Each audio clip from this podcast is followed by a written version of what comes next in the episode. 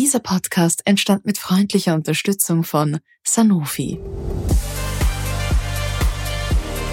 Das ist der Hörgang, der Podcast von Springer Medizin. Also mir ist es schon passiert und ich nehme an Ihnen auch. Sicher haben Sie sich schon einmal beim Essen verschluckt. Ein unangenehmes Gefühl, das sich aber mit einem Glas Wasser rasch beheben lässt. Willkommen zu diesem Springer Medizin Podcast. Mein Name ist Martin Burger. Bei Menschen mit eosinophiler Ösophagitis, und um die geht es heute, ist das mit dem Verschlucken ein Problem. Ihnen bleibt nämlich buchstäblich jeder Bissen im Hals stecken. Auftreten und Häufigkeit dieser Speiseröhrenentzündung sind in den vergangenen 20 Jahren rapide angestiegen. Mein Kollege, Springer Autor Christopher Wachsenegger, war in Graz im Universitätsklinikum und hat dort mit einem ausgewiesenen Experten für die Diagnose und Behandlung dieser Erkrankung gesprochen. In unserem heutigen Podcast sprechen wir über neue Therapieoptionen zur Behandlung der eosinophilen Ösophagitis, einer immunvermittelten Entzündung der Speiseröhre, die derzeit noch nicht heilbar, aber durchaus behandelbar ist. Dafür begrüße ich den Experten Dr. Hans-Jörg Schlager, seines Zeichens Facharzt für Innere Medizin am Universitätsklinikum Graz sowie Arbeitsgruppenleiter Neurogastroenterologie, Motilität und Psychosomatik der Österreichischen Gesellschaft für Gastroenterologie und Hepatologie. Herzlich willkommen. Vielen Dank für die Einladung. Damit eine Therapie wirken kann, ist es natürlich ganz wichtig, dass die Betroffenen mit an Bord sind. Wie motivieren Sie Ihre Patienten, dass sie die Medikation korrekt und vor allem auch regelmäßig einnehmen?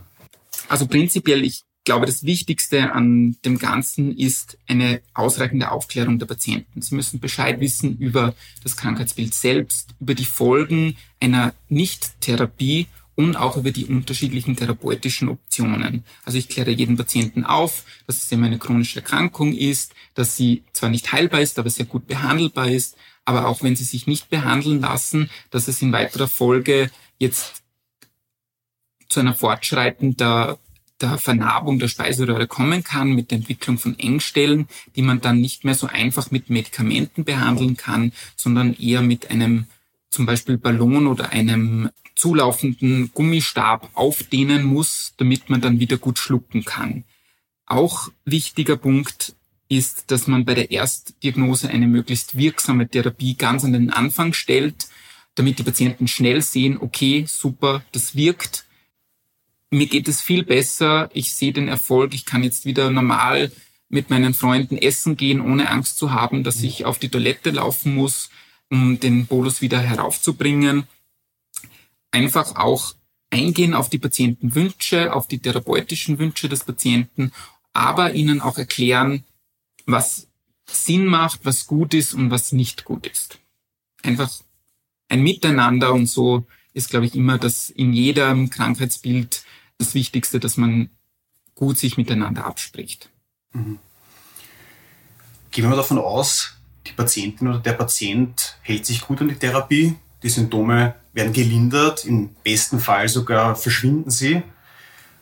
Was empfehlen Sie da Ihren Patienten? Wie oft sollten Sie bei Ihnen sich zur Kontrolle melden? Das ähm, hängt ein bisschen von dem Stadium der Therapie ab. Wenn man jetzt ein, das erste Mal die Diagnose erhalten hat und man eben das erste Mal ein Medikament bekommen hat, zum Beispiel so ein lokales Cortison, dann sind am Anfang engmaschigere Kontrollen, meistens zwölf Wochen, ein Gespräch plus eine Untersuchung mit einer Magenspiegelung, wo man Proben entnehmen kann, um zu schauen, ob die Therapie auch gewirkt hat. Auch das jedes Mal, wenn man eine Therapie umstellt, muss auch wieder eine Kontrolle erfolgen, um den, um den Erfolg dieser neuen Therapieoption auch zu sehen und dass man weiß, okay, das wirkt. Dann, wenn man auf einem stabilen Level ist und sich nicht mehr, die Therapie nicht mehr viel verändert, dann kann man die Kontrollintervalle ausdehnen, auf ein Jahr und später auf Gastroskopien, Magenspiegelungen alle drei Jahre. Hängt ein bisschen vom Medikament ab. Beim neuen Antikörper muss man zum Beispiel eher alle sechs Monate eine Kontrolle machen, weil das auch von der Krankenkasse für die Erstattung gefordert ist. Gibt es auch Symptome oder Ereignisse, bei denen die Patienten lieber sofort mit Ihrem Arzt sprechen sollten? Ja, also sobald ein Patient wieder symptomatisch wird, sprich, wenn er das Gefühl hat, die Nahrung rutscht nicht mehr so gut hinunter, ich habe wieder das Gefühl, es bleibt etwas stecken, dann auf jeden Fall melden, anrufen und dann schauen wir, dass wir engmaschig schnell einen Termin ausmachen. Wenn natürlich ein Akutereignis auftritt, also wirklich komplett etwas stecken bleibt, man kann nichts mehr hinuntertrinken, man muss auch den Speichel wieder ausspucken in die nächste Notaufnahme, die, wenn man es weiß, am besten zu den Behandelnden in die Notaufnahme, wenn das möglich ist, sonst ins nächste Krankenhaus, wo man weiß, da gibt es eine Magenspiegelung, damit wahrscheinlich ein Bolus wird drinnen stecken, also ein, ein Nahrungsmittel hat sich verkeilt in der Speiseröhre und das muss rausgeholt werden. Seit diesem Jahr können Patienten sich ja über eine neue Therapieoption freuen. Ein Biologikum wurde für die eosinophile Ösophagitis zugelassen.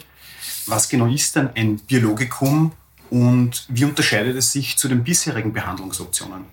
Ein Biologikum ist ein künstlich hergestellter Antikörper, der gezielt auf einzelne Komponenten des Entzündungsablaufs einwirkt. Es gibt gewisse Botenstoffe, die in so einem Entzündungs, ähm, in so einer Kaskade ablaufen und Einzelne Antikörper können hier diese Botenstoffe oder die Rezeptoren, also diese Bindungsstellen dieser Botenstoffe angreifen und oder blockieren, um so diesen Entzündungsprozess zu stoppen. Der Unterschied zu den jetzigen Therapien, vor allem den topischen Corticosteroid, also dem lokalen Cortison, ist das, dass es ein selektiv eben auf spezielle Antikörper, äh, spezielle Botenstoffe abgestimmt ist und hier gezielt einwirken kann. Auch ein Unterschied ist noch, dass das einmal wöchentlich unter die Haut, wie ähnlich wie eine Thrombosespritze oder ähm, wie bei Insulin mit Pens verabreicht werden kann und man so eigentlich die Therapie auch selbst mitmanagt. Also das Biologikum unterscheidet sich vor allem, wie man es anwendet und in der selektiven Wirkweise. Gibt es noch andere Dinge, die Patientinnen und Patienten bei der Anwendung beachten müssen? Eigentlich hat das Biologikum relativ wenige Nebenwirkungen. Die häufigsten Nebenwirkungen, die wir gesehen haben, ist, dass es lokale Einstichreaktionen gibt. Hier einfach wichtig das Wechseln der Einstichstellen. Sonst hat man glücklicherweise sehr wenig Nebenwirkungen gesehen, ein bisschen erhöhtes Infektrisiko für im Bereich des oberen Respirationstrakts. Herr Dr. Schlager, vielen Dank für das Gespräch. Vielen Dank. Hörgang, der Podcast von Springer Medizin. Springer Medizin.